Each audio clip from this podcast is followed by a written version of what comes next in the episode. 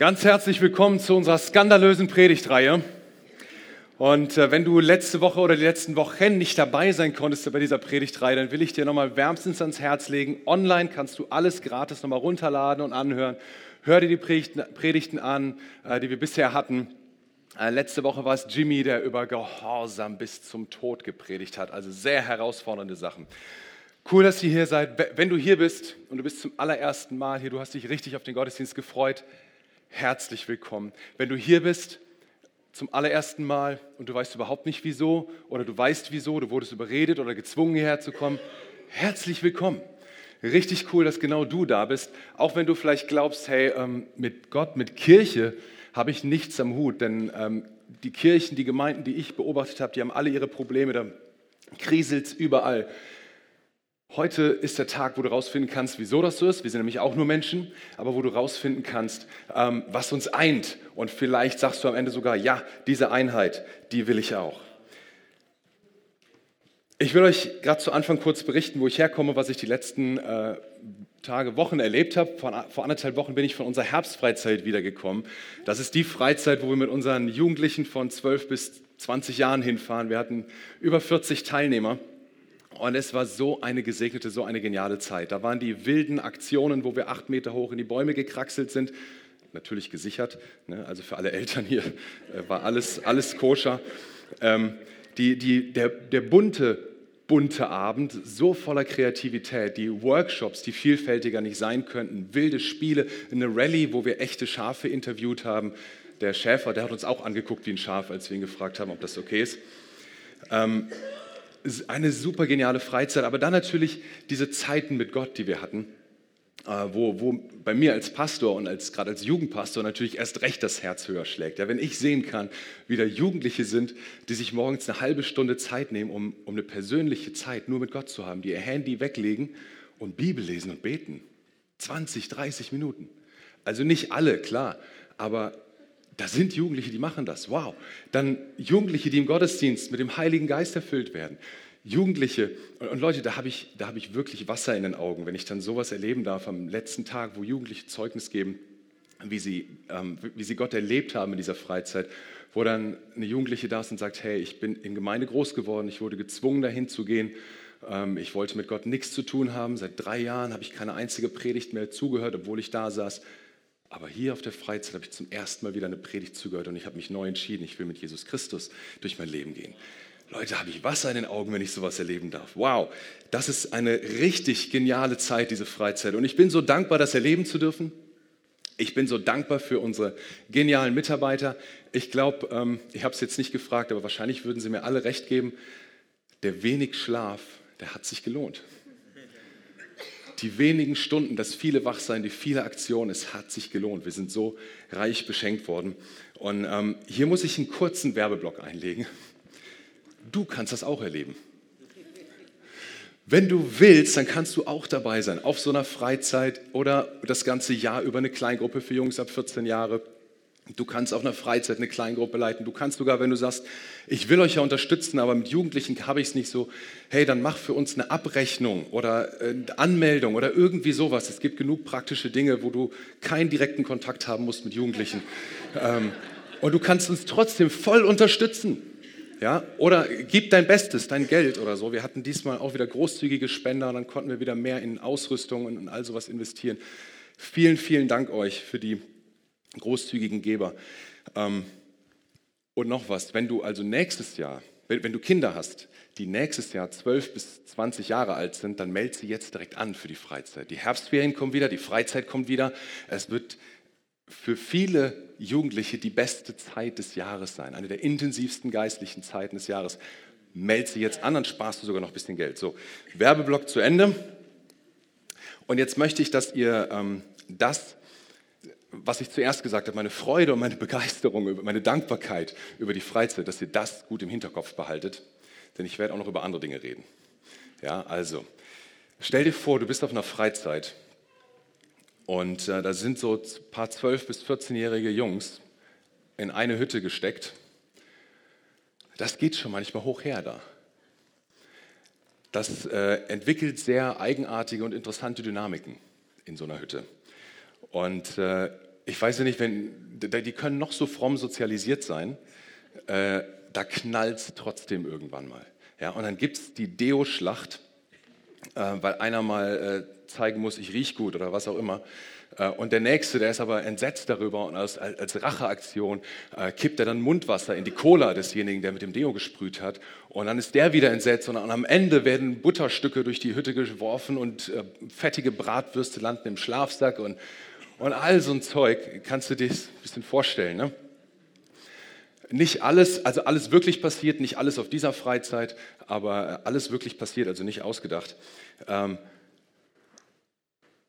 da kann es hoch hergehen. Und was mir dann so oft so auf der Zunge liegt, und, und manchmal sage ich es auch, der Klügere gibt nach.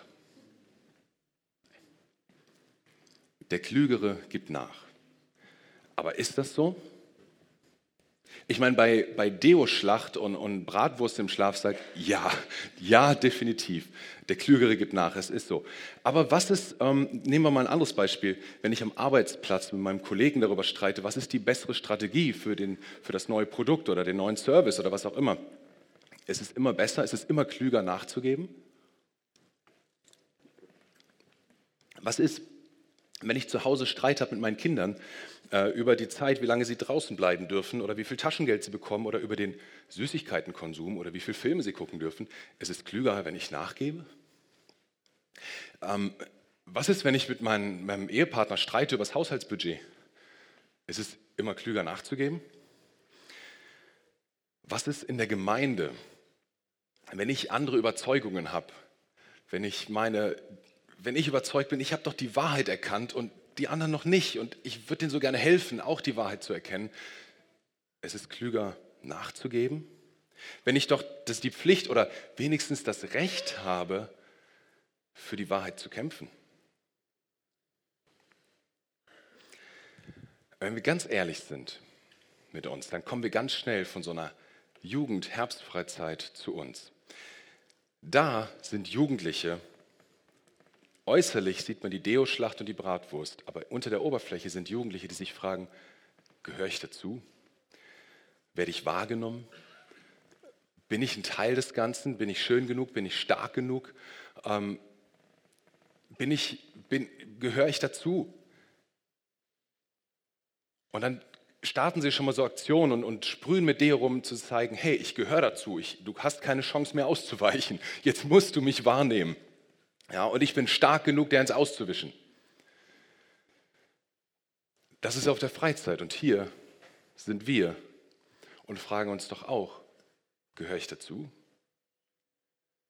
Bin ich ein Teil des Ganzen? Werde ich wahrgenommen? Habe ich die Wahrheit erkannt? Bin ich so clever wie sie oder wie er? Kann ich es besser? Und wir fangen an, uns zu vergleichen. Aber wenn wir uns vergleichen und uns als klüger oder dümmer oder als stärker oder schöner oder besser oder irgendwie wahrnehmen, dann ist der Konflikt vorprogrammiert. Da wird es Dynamiken entwickeln, wo aus ganz harmlosen, einfachen Sachen verletzende Streitsituationen kommen, wo es gefährlich wird. Auch wenn der Beginn harmlos ist, schaukeln wir uns hoch, weil wir innerlich so unsicher sind, gehöre ich dazu? Bin ich ein Teil? Werde ich wahrgenommen? Sieht der andere mich? Bin ich stark? Bin ich schön? Bin ich, bin ich genug? Und das passiert uns in jedem Lebensbereich, ob das äh, Familie ist, ob das Job, Beruf ist, Partnerschaft ist oder ob das Gemeinde ist. Paulus, das war einer der allerersten Gemeindegründer, der hat vor langer Zeit einen Brief geschrieben an die Christen, die in der Gemeinde in, äh, äh, in Korinth sind. Und äh, der Brief ist ziemlich alt, aber der ist heute noch aktuell, weil er ein paar ganz wichtige Fragen behandelt. Äh, Paulus hat den ursprünglich geschrieben, weil er Fragen bekommen hat von den Korinthern und er wollte darauf antworten. Aber er hat auch ein paar Dinge angesprochen, die ihm auf dem Herzen waren, weil er nämlich mitbekommen hat, hier sind richtig schlimme Entwicklungen. Hier gibt es kritische Entwicklungen in dieser Gemeinde und da müssen wir etwas tun, da müssen wir rangehen. Diese Gemeinde steht in Gefahr, sich völlig zu zerstreiten. Und um das ein bisschen besser nachvollziehen zu können, müssen wir uns ein bisschen anschauen, was war das für eine Stadt? Was war der Hintergrund dieser Gemeinde? Korinth äh, hatte eine ganz besondere Lage. Wir können das auf der Karte sehen. Ähm, das war, ihr seht da diese, diese Hand, diese Griechen, griechische Hand, ja, wer ein bisschen sich im Mittelmeerraum auskennt, wird das wiedererkennen. So, jetzt haben wir keinen äh, kein Pointer, aber da könnt ihr es lesen, Korinth. Das war so eine Enge, so eine Landenge, die diese große Hand mit dem Festland verbindet. Und du hattest damals halt die Chance, entweder einmal um die große Hand rumzusegeln, wenn du, sagen wir mal, ich nenne jetzt mal die heutigen Ländernamen von Italien, nach Türkei wolltest oder so. Oder aber, und auf die Idee sind sehr viele Menschen gekommen, weil das, der, der Umweg war eben ein langer Umweg und es war ein gefährlicher Umweg. Oder aber du bist durch den Golf von Korinth gefahren, bist auf die eine Seite der Stadt Korinth, hast die ganze Ware aus dem Schiff ausgeladen, sieben Kilometer übers Land getragen und drüben in das nächste Schiff geladen, bist weitergesegelt. Oder, und das fasziniert mich, manche haben das so clever gemacht, die haben gleich das ganze Schiff übers Land getragen. Die haben einen Schlitten gebaut, auf dem sie das Schiff aus dem Wasser hoch und dann sieben Kilometer über Land und wieder ins Wasser rein und weitergesegelt. Das war so eine ganz besondere Lage und ihr könnt euch vorstellen, was das für eine Handelsmetropole wurde und was das mit sich bringt, wenn der Handel geschieht, ja, so wie Hamburg oder so bei uns. Es war eine große Stadt, eine, eine, weltoffene Stadt, da war viel los, viel Trubel. Äh, die Schiffsbesatzungen, die haben viel Gewürze, viel Waren aus ganzer Welt mitgebracht, die haben auch Gedankengut und Kulte mitgebracht, Götterkulte, all das. Aber der größte Götterkult von allen in Korinth, das war der um die Aphrodite, die Liebesgöttin. Der haben sie einen Tempel gebaut auf so einem hohen Felsvorsprung, 500 Meter hoch, direkt am Meer, da oben war ihr Tempel. Und es gab so ein so ein Sprichwort in der antiken Welt damals, ein Schimpfwort. Das hieß, äh, du bist ein korinthisches Mädchen. Damit meinte man, du bist eine Hure. Warum? Weil um diesen Tempel der Liebesgöttin Aphrodite jeden Tag tausend Prostituierte anschaffen gingen. Da war ein riesen Rotlichtviertel rund um diesen Tempel. Da war äh, Drugs, Sex und Rock'n'Roll, ja. Da war äh, vermeintlich Freiheit ohne Ende. Aber das heißt, die Christen, die in dieser Stadt oder die Menschen, die in dieser Stadt groß geworden sind, aufgewachsen sind, gelebt haben, geprägt worden sind dort, die sich dann für ein Leben mit Jesus Christus entschieden haben, die hatten nicht so das Problem, dass sie lieben gerne ganz viele Gesetze erfunden haben. Oh, ich muss mich daran noch halten und daran und daran. Ja? Also für die Bibelkenner, so Christen aus der Region Galatien oder sowas. Ja? Nee, das war gar nicht ihr Ding. Die haben eine ganz neue Freiheit entdeckt. Die haben gesagt, naja, wenn, wenn einer seine Schwiegermutter heiratet, ähm, ist doch wunderbar, wenn die miteinander schlafen. Das ist doch ein Zeichen für die neue Freiheit, die wir haben. Also schreibt ja Paulus drüber, denke ich mir gerade nicht aus. Ähm, oder jetzt die Feste im Tempel der Aphrodite, da können wir doch jetzt erst recht dabei sein. Wir können doch erst recht mitfeiern, denn wir wissen ja jetzt, dass es gar keine Göttin ist. Wir haben doch jetzt erkannt, es gibt nur Jesus Christus, also warum sollen wir uns davon abhalten lassen, damit zu feiern? Also ihr seht, da war eine, große, große Verwirrung und vielleicht haben manche gedacht, boah, die engstirnigen Christen, die das jetzt anders sehen, die müssten wir mal irgendwie noch mitreißen dahin, dass sie die ganze Wahrheit erkennen. Und dramatischerweise ist dadurch der Blick auf das Wesentliche verloren gegangen. Der Blick auf das Kreuz, der Blick auf die Auferstehung ist verloren gegangen in dieser Gemeinde. Die Leute haben angefangen, haben gesagt, hey, ähm, wisst ihr was, Paulus, ja, der hat die Gemeinde hier gegründet, aber Paulus ist weg, der ist gar nicht mehr hier. Aber Apollos, hey, Apollos, der ist cool und vor allem, der kann viel besser predigen als Paulus. Dem höre ich sowieso viel lieber zu. Wisst ihr was? Ich glaube, ich bin jetzt nicht mehr Paulus zugehörig, sondern Apollos zugehörig. Und das, was sie vorher mit ihren Göttern gemacht haben, mit, mit Aphrodite, die für die Liebe zuständig war, oder dem, der für das zuständig war. Also so für jeden Bereich des Lebens, den Gott haben, äh, der zuständig ist und der, den es galt, gnädig zu stimmen, den es galt, auf meiner Seite zu haben, das haben sie auf einmal mit den Aposteln gemacht. Das wurden so ein bisschen ihre Ersatzgötter. Da haben sie gesagt, ich gehöre zu Paulus, nein, ich gehöre aber zu Apollos. Und der nächste sagt, ich gehöre zu Petrus. Und wieder einer sagt, hallo, Paulus, Apollos, Petrus, ich gehöre zu Christus. Und so war ein, ein Streit und wir würden sagen, Mensch, was für eine banale Frage, ne? Zu wem ich gehöre. Was für eine banale Frage. Ihr würdet sowas nie machen, glaube ich. Ne? Ihr würdet niemals sagen, ah, mich hat der Jimmy getauft. Ja, oder na, mich hat aber Matthias getauft. Würdet ihr nie machen. Aber so eine banale Frage, wo man denken könnte, Mensch, so ein Kindergarten. Aber wenn wir ehrlich sind wieder mit uns selber, glaube ich, können wir feststellen, dass wir uns auch über manche banale Frage in die Haare kriegen. Und das, was hier als eine vordergründige Frage erscheint, ging eigentlich darum, dass sie sich untereinander verglichen haben. Wer ist richtiger? Wer hat die wahre Lehre? Wer ist auf dem richtigen Weg? Wer folgt dem Richtigen? Wer tut's richtig? Wer ist der bessere Christ? Wer hat Gott gnädiger gestimmt? Und Paulus hört diese Berichte äh, und die Streit, über die Streitereien und er will einschreiten und schreibt ihn direkt in 1. Korinther 1, Vers 10. Also wenn du deine Bibel oder Bibel-App dabei hast, 1. Korinther 1, Vers 10, da schreibt er, liebe Brüder, ich bitte euch im Namen von Jesus Christus, dem Herrn, dass ihr darauf achtet, untereinander einig zu sein und aufhört, miteinander zu streiten, damit es nicht zu Spaltungen in der Gemeinde kommt. Liebe Brüder, ich bitte euch im Namen von Jesus Christus, dem Herrn, dass ihr darauf achtet, untereinander einig zu sein und aufhört miteinander zu streiten, damit es nicht zu Spaltungen kommt. Immerhin schreibt er, liebe Brüder, das zollt er noch ein bisschen von Respekt. Er hat sie also noch nicht ganz abgeschrieben. Er kommt nicht gleich mit der Ohrfeige. Er sagt, liebe Brüder, ich schätze euch. Und er sagt es auch, glaube ich, als ein Appell.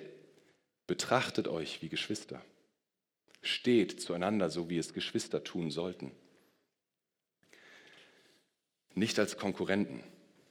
Klar, wer Geschwister hat, der weiß, wie schnell man als Geschwister Konkurrenten werden kann. Aber ich glaube, wenn Geschwister älter werden und wenn sie reif sind und sich gut entwickeln, dann können sie trotz aller Unterschiedlichkeit sich wertschätzen, sich ermutigen, sich stärken, füreinander da sein und Familie leben. Für Paulus sind diese Fragen keine Nebensächlichkeiten, um die es hier geht. Für Paulus ist das absolut zentral. Das Wort, was Paulus hier für, für Spaltung verwendet, bedeutet ein Auseinanderreißen, ein Trennen, sodass es nicht mehr zusammengefügt werden kann. Ein, ja, wie wenn Stoff zerreißt und auf einmal kaputt ist. Aus eins macht zwei. Da wird etwas zerstört. Und dann im zweiten Teil des Verses, den habe ich eben unterschlagen, da schreibt er, ich bitte euch, steht fest zueinander, sodass ihr einig seid in dem, was ihr denkt und wollt. Steht fest zueinander, sodass ihr einig seid in dem, was ihr denkt und wollt. Ernsthaft, Paulus? Ich meine, das klappt noch nicht mal mit meinem besten Freund. Das klappt noch nicht mal mit meiner Ehefrau, dass wir immer einig sind in dem, was wir denken und wollen. Und jetzt soll ich mit, mit der ganzen Gemeinde einig sein in dem, was ich denke und will? Paulus, wo lebst du? So viele Ansichten über Gebäude, über Deko, über Leiterschaft. Der eine sagt, wir müssen dringend in Gebäude investieren. Der nächste sagt, nein, wir müssen beten. Der, wieder einer sagt, wir brauchen Leiterschaft. Einer sagt, nein, wir brauchen Kleingruppen. Und so geht das hin und her. Und jeder hat irgendwo sein, sein Ding, was ihm besonders wichtig ist. Und wie soll man da Einheit reinbringen?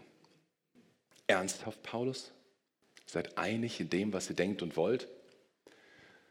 Klingt das nicht auch ein bisschen nach Langeweile? Eintönigkeit, farblos, wenn, wenn alle das Gleiche wollen. So böse Zungen könnten sagen, Gleichschaltung, Uniformierung, Sekte. Aber Paulus scheint es wichtig zu sein. Und nicht nur ihm, er und andere schreiben immer wieder zu diesem Thema. Ich will euch nur ein paar Verse geben. Römer 15,5.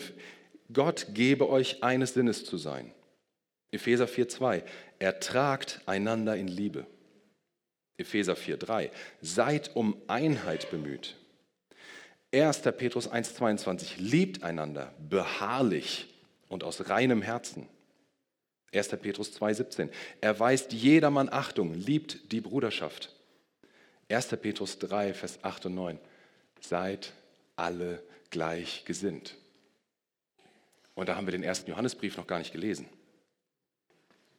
Also wenn das so oft erwähnt wird, dann muss es irgendwie wichtig sein, oder? Da muss das irgendwie eine Relevanz haben. Und außerdem für Paulus scheint die Existenz der Gemeinde daran zu hängen. Er schreibt, lasst nicht zu, dass die Gemeinde auseinandergerissen wird. Lasst nicht zu, dass die Gemeinde zerstört wird. Gott scheint von mir zu erwarten, dass ich das Gleiche denke und tue wie die anderen, das Gleiche denke und will wie die anderen. Ich meine, das, das, das könnte ich ja. Das, das wäre easy, wenn die anderen genauso denken wie ich. Dann wäre das total relaxed. Finde ich super. Aber wenn die noch nicht ganz die Wahrheit erkannt haben, so wie ich, was, wie soll das dann gehen? Müssen alle einer Meinung sein? Gott, ernsthaft? Das ist ein Skandal. Was also ist unter dieser Einheit zu verstehen, von der Paulus hier schreibt? Wenn du ein bisschen weiter blätterst in deiner Bibel, im selben Buch der Bibel, im zwölften Kapitel, 1. Korinther 12, da beschreibt Paulus, was er damit meint mit dieser Einheit. Paulus beschreibt seine Vision von einer funktionierenden Gemeinde. Er vergleicht sie mit dem menschlichen Körper. Denn letztendlich ist egal, wo wir herkommen, wenn wir Christen werden, gehören wir zum Gemeindekörper. Und der hat die unterschiedlichsten Organe, so wie der menschliche Körper. Und sie alle sollten aber zusammenarbeiten und sich gegenseitig unterstützen. Es kann nicht der ganze Körper nur Auge sein, schreibt Paulus. Das funktioniert nicht. Es kann auch nicht der ganze Körper nur Ohr sein. Das sähe irgendwie alienmäßig aus. Seltsam. Ja, es geht auch nicht, dass keiner, wenn das Auge sagt, ich brauche die Hand nicht oder ich brauche beide Hände nicht, dann wird das Auge sich wundern, dass beim Auftauchen nach dem Schwimmen niemand mehr das Wasser aus dem Auge wischt. Irgendwie ist der Körper ziemlich genial gemacht, so wie er ist, oder nicht? Da ist alles an seinem Platz, alles funktioniert zusammen, äh, alles hat seine Aufgabe, alles seine Struktur ähm, und alles ist darauf getrimmt, den Körper in Bewegung zu halten, am Leben zu halten. Alle Organe müssen zusammenwirken. Und dann gibt es auch die Organe, die man gar nicht so sehr wahrnimmt. Das Herz, im Idealfall nimmst du es so gut wie nie wahr. Deine Leber, im Idealfall nimmst du es so gut wie nie wahr. Aber versuch mal deine Leber abzuschalten. Versuch mal dein Herz abzuschalten. Das funktioniert nicht lange, wenige Minuten. Dann ist es vorbei. Die brauchst du in jedem Fall. Es gibt andere Organe, die können mal ein bisschen zurückstrecken. Ja, beim, wenn du einen schweren Unfall hast, du verlierst viel Blut, dann zentralisiert der Körper. Das heißt, er zieht alles ins Zentrum, Gehirn, Lunge, Herz, die drei, das sind die wichtigsten. Dann verzichten die Nieren mal auf ein bisschen Blut für eine Weile. Lange können die das auch nicht. Aber die drei gilt es am Leben zu erhalten. Die kriegen jetzt alles. Und dann aber wiederum können auch Herz und Lunge mal alles geben, wenn es darum geht, äh, einen Marathon zu laufen. Stell dir vor, einen Marathonläufer, der Körper von einem Marathonläufer wäre nicht in der Lage, Herzfrequenz und Atmung anzupassen. Der würde niemals ankommen oder Tage später. Nein, da geben Herz und Lunge alles, um den Sauerstoff zu den Muskeln zu pumpen. Tun alles dafür, dass der Leib zusammenwirkt, dass alle Organe sich unterstützen, weil sie alle einem großen Ziel dienen, dass der Organismus weiter lebt. Und Paulus schreibt dazu in Vers 25, auf diese Weise kommt keine Spaltung im Leib zustande, sondern alle Organe sorgen in gleicher Weise füreinander. Auf diese Weise, durch dieses Zusammenwirken, kommt keine Spaltung zustande. Wir haben so viele unterschiedliche Organe, aber sie alle arbeiten zusammen, sie alle ziehen an einem Strang. Jedes hat seine Struktur. Der eine produziert, der andere verbraucht. Der eine verstoffwechselt, der andere macht irgendwas kaputt. Der eine baut, einer scheidet aus, einer nimmt aus. So viele Dinge, aber die arbeiten alle zusammen. Und wir können heute Organe sogar transplantieren in einen anderen Körper hinein. Das konnte äh, sich Paulus wahrscheinlich noch gar nicht vorstellen. Aber es gibt etwas, was das schwierig macht. Da ist nämlich dann eine andere DNA. Dieses Organ ist anders aufgebaut. Und wenn wir nicht Medikamente geben, die eine bestimmte körperliche Reaktion unterdrücken, wird der Körper das neue Organ nicht annehmen, sondern abstoßen. Es wird nicht funktionieren. Das heißt, da merken wir, wie wichtig es ist, dass trotz aller Unterschiedlichkeit eine verbindende DNA da ist. Ein Ding, was alles zusammenhält. Ein ein Ziel, was sagt, das bin ich, da geht es hin, da soll es lang gehen. Und ich glaube, wir haben so eine Gemeinde-DNA. Und wenn wir ganz genau hinschauen oder hingeschaut haben, dann haben wir es schon gemerkt. In 1. Korinther 1,10 hat Paulus das schon angesprochen. Er schreibt, liebe Brüder, ich bitte euch im Namen von Jesus Christus, dem Herrn. Ich bitte euch im Namen von Jesus Christus, dem Herrn. Oder dann in, in, in einer anderen Übersetzung heißt es, in der Schlachterübersetzung, ich ermahne euch aber, ihr Brüder, Kraft des Namens unseres Herrn Jesus Christus. Wir haben als Gemeinde eine DNA und das ist Jesus Christus. Das ist der Gott und Mensch zugleich war, der am Kreuz gestorben ist als Gott und Mensch zugleich, stellvertretend für deine und für meine Sünde. Das ist der, der wieder auferstanden ist, der zum Leben erweckt wurde vom Vater im Himmel. Das ist der, der heute lebt. Das ist der, der heute Kraft hat. Das ist, sein Grab ist leer, verstehst du? Was da für eine Kraft hinter ist, das ist der, der heute wirkt durch dich und durch mich. Das ist der, der in uns wirkt. Das ist unsere DNA. Und es mag dir vielleicht banal vorkommen, dass sowas in der Kirche gesagt werden muss, aber ich glaube, es ist alles andere als banal, weil sogar Paulus, der Superchrist, das an der Gemeinde geschrieben hat, die er selber gegründet und anderthalb Jahre lang gelehrt hat. Und selbst die haben es nicht auf die Kette gekriegt und haben sich gestritten über Detailfragen, anstatt den Blick auf Jesus Christus zu richten. Und wenn du schon ein bisschen länger im Glauben unterwegs bist oder auch nur Kirchen, Gemeinden beobachtet hast von außen, weil du selber damit nichts zu tun haben wolltest, dann wirst du festgestellt haben, dass es in so vielen Gemeinden immer wieder Krisen gibt, Streitereien gibt, auch am Ende manchmal Spaltungen gibt. Nicht, weil da eine Umweltkatastrophe war, nicht, weil da irgendeine politische Entscheidung gefallen ist, die es der Gemeinde schwer gemacht hat, nicht, weil dann ein gehässiger, schlechter, negativer Medienbericht war, nein, sondern weil Menschen sich nicht auf ihre gemeinsame DNA Jesus Christus berufen haben. Und ich will gar nicht der, der Romantiker sein, der sagt, jetzt, jetzt beten wir mal alle miteinander und dann wird es wieder gut. Es kann die Situation geben, wo eine Gemeinde sich besser trennt. Und wisst ihr, Gott macht aus dem größten Chaos noch was Gutes. Das sehen wir auf der ersten Seite der Bibel. Da war Tohu war Wohu, da war Chaos und Gott hat etwas Geniales draus gemacht. Und aus jeder Gemeindekrise kann er sowas auch wieder machen. Aber das ist doch nicht der Plan von Anfang an, dass man eine Gemeindekrise herbeiführt. Der Plan ist doch, dass wir uns berufen auf unseren Kern, auf unser Zentrum, darum, worum es geht. Und so viel Streit könnte vermieden werden. Es wäre auf einmal so viel klarer zu wissen, wo soll das Geld investiert werden. So viel klarer zu wissen, welche Strategie fahren wir. So viel klarer, dass die Raumgestaltung vielleicht nicht so sehr in den Vordergrund drückt.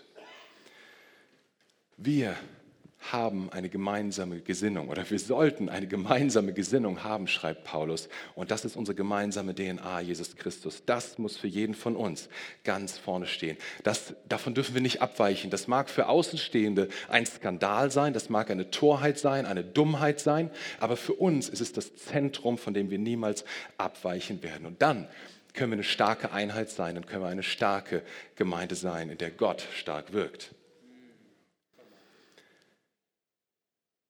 Das zu leben kann bedeuten, dass ich meine eigenen Interessen mal zurückstelle.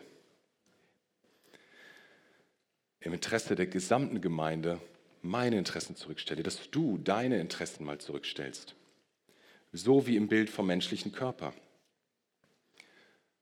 Auf einmal die Nieren ihre Funktion ein bisschen runterfahren, weil der Körper zentralisiert und die drei wichtigsten Organe überhaupt versorgt.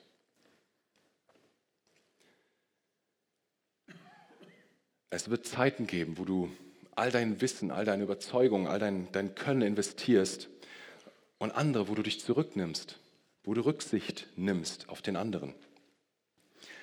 Und was wann dran ist, kann ich nur wissen, wenn für mich persönlich Jesus Christus im Zentrum steht und das, was er getan hat und das, wozu er das getan hat. Und das muss bei dir im Zentrum stehen. Sein Tod, seine Auferstehung, Ihm nachzufolgen muss das Ziel sein. Jimmy hat letzten Sonntag gepredigt über Gehorsam bis zum Tod. Das kommt aus einem anderen Brief, den auch Paulus geschrieben hat, der Brief an die Philipper. Und was war notwendig, damit Jesus diesen Gehorsam bis zum Tod leben konnte? Schlag auf Philippa 2, wenn du deine Bibel dabei hast. Philippa 2 ab Vers 5. Da schreibt er, geht so miteinander um, also nehmt, wie Christus es euch vorgelebt hat. Also nehmt euch Jesus Christus als Vorbild. Obwohl er Gott war, bestand er nicht auf seinen göttlichen Rechten. Er verzichtete auf alles. Obwohl er Gott war, obwohl er alles hatte, obwohl er alles konnte, obwohl ihm alles gehörte. Äh, ich meine, er, er war Gott und hat auf alles verzichtet, hat sich entleert, hat sich selber zu einem Sklaven gemacht, wurde als Mensch gefunden, der gehorsam war. Und Paulus sagt, so sollt ihr gesinnt sein. Dazu gehört die Bereitschaft, auf mein Recht zu verzichten. Und was hart klingt, fällt mir aber viel leichter, wenn ich mir vor Augen führe, dass Jesus genau das für mich getan hat. Alles losgelassen für mich, dann kann ich auf mein Recht verzichten und alles loslassen für die Gemeinde. Ich brauche also Ziele. Ich brauche das Ziel, Jesus persönlich nachfolgen zu wollen. Und ich brauche das Ziel, Einheit in der Gemeinde durch den Namen Jesus Christus. Und wenn das mein Ziel ist, wenn mein Ziel Einheit in der Gemeinde durch Jesus Christus ist, dann ähm, kann ich mich zurücknehmen. Auch wenn ich theologisch vielleicht eine andere Überzeugung habe als mein Kleingruppenleiter oder als die Gemeindeleitung oder als irgendwer. Ich werde Dinge ansprechen, aber nicht um jeden Preis darum kämpfen. Wenn mein Ziel ist, Einheit in der Gemeinde in Jesus Christus, dann kann ich auf mein Recht verzichten, einen Parkplatz nahe der Gemeinde zu haben. Hört, hört, das ist kein ausgedachtes Beispiel. Wenn ich auf der einen Seite das Recht habe, am Straßenrand zu parken, auf der anderen Seite mir aber wünsche, dass meine Gemeinde ähm, gefördert und gestärkt wird, auch dadurch, dass sie positiv gesehen wird in der Nachbarschaft, dann kann ich doch auf mein Recht verzichten, im Sackgassenteil der Heimbaustraße zu parken, wo ich andere Leute die Ausfahrt so zuparke, dass es schwierig wird, rauszukommen. Dann kann ich doch die 100 Meter weiterlaufen, indem ich woanders parke, wo ich keinen störe wo ich keinen behindere. Oder ich fahre einfach früher los. Was ist dein Ziel? Wenn mein Ziel ist, die, Einheit der Gemeinde in Jesus Christus, werde ich mich auch in manchen Situationen anders verhalten. Ich werde nicht mich an Streitereien beteiligen. Ich werde nicht schlecht reden über Leiter und Mitarbeiter. Ich, ich werde überhaupt über niemanden schlecht reden. Ich werde mich konstruktiv einbringen. Ich werde mitbauen. Ich werde meine Gaben mit einbringen. Den, mit den Ressourcen, die ich habe, werde ich auf der nächsten Herbstfreizeit mitarbeiten. Ich werde Kleingruppenleiter. Ich werde äh, Buchhaltung machen oder was auch immer. Überall werden Leute gebraucht. Ich werde in den Ressourcen und mit der Verantwortung für mich, mein Leben, meine Familie und die Gemeinde, werde ich mich einbringen. Was ist dein Ziel? Wenn mein Ziel die Einheit der Gemeinde in Jesus Christus ist, dann werde ich die anderen Menschen in der Gemeinde als meine Brüder und Schwestern sehen. So wie Paulus das geschrieben hat, liebe Brüder und Schwestern, weil wir denselben Vater im Himmel haben. Wir können noch so unterschiedlich sein, noch so verschiedene Ansichten und Meinungen haben, aber wir haben denselben Vater im Himmel. Das vereint uns. Und jeder auch der stinkende Nachbar neben dir gerade ist von Gott geliebt. Ich habe gerade keinen, deshalb kann ich das sagen. Jeder ist genauso von Gott geliebt. Das sollte uns zu denken geben, wie wir damit mit den Personen umgehen. Weißt du, wenn du mein Freund sein möchtest und dir wünschst, dass ich Zeit mit dir verbringe, aber du hast einen gehässigen, einen unfreundlichen Umgang mit meinen Kindern, was glaubst du, was dann passiert? Ich werde dich meiden, ich werde meine Kinder schützen vor dir. Und ich werde bestimmt nicht gerne Zeit mit dir verbringen. Das war jetzt ein ausgedachtes Beispiel. Ja? Keiner braucht schlechtes Gewissen haben. Aber es soll was demonstrieren. Wenn wir doch untereinander denselben Vater im Himmel haben, der uns eint, dann sollten wir doch die Menschen, die Gott genauso liebt wie mich, wie dich, mit, mit, mit Wertschätzung behandeln, mit Respekt behandeln. Manche machen uns das einfacher als andere. Bei manchen ist es schwerer. Tu es trotzdem. Weißt du, wenn ich mich wertgeschätzt fühle, wenn ich mich angenommen fühle, ermutigt fühle, dann bringe ich mich doch auch viel lieber ein hier in der Gemeinde. Geht es dir auch so? Dann lass doch andere, lass uns doch auch die anderen wertschätzen. Was ist dein Ziel? Wenn mein Ziel ist die Einheit der Gemeinde in Jesus Christus, da werde ich mich selbst immer wieder prüfen. Was treibt mich? Was ist meine Motivation? Ist das Stolz? Glaube ich, ich habe es erkannt, ich habe die Wahrheit? Brauche ich die Anerkennung? Brauche ich dass andere mir zeigen, was ich für ein toller Kerl bin? Brauche ich zu sehen, dass ich es drauf habe? Brauche ich mich, dass ich mich berufen kann auf ganz bestimmte Aussagen der Bibel und, und so wie die Christen in Korinth sich auf Apollos und Paulus und sonst was berufen haben, die doch unter sich gar keinen Unterschied gemacht haben. Aber, aber brauche ich das? Brauche ich dieses Vergleichen mit anderen? Wenn mein Ziel diese Einheit ist, dann brauche ich das nicht. Dann sollte ich auch meine Motivation immer wieder prüfen. Und Buße tun darüber, wenn ich spüre, ich habe die falsche Motivation gehabt. So diese Einheit, die Paulus beschreibt, die ähm, ist total bunt die ist kreativ, die ist schöpferisch. Das, was die vielen Organe im Körper machen, das ist unglaublich vielfältig. Eine richtig vielfältige Sache, aber alles ist geeint durch die eine gemeinsame DNA. Den Fokus auf Jesus Christus.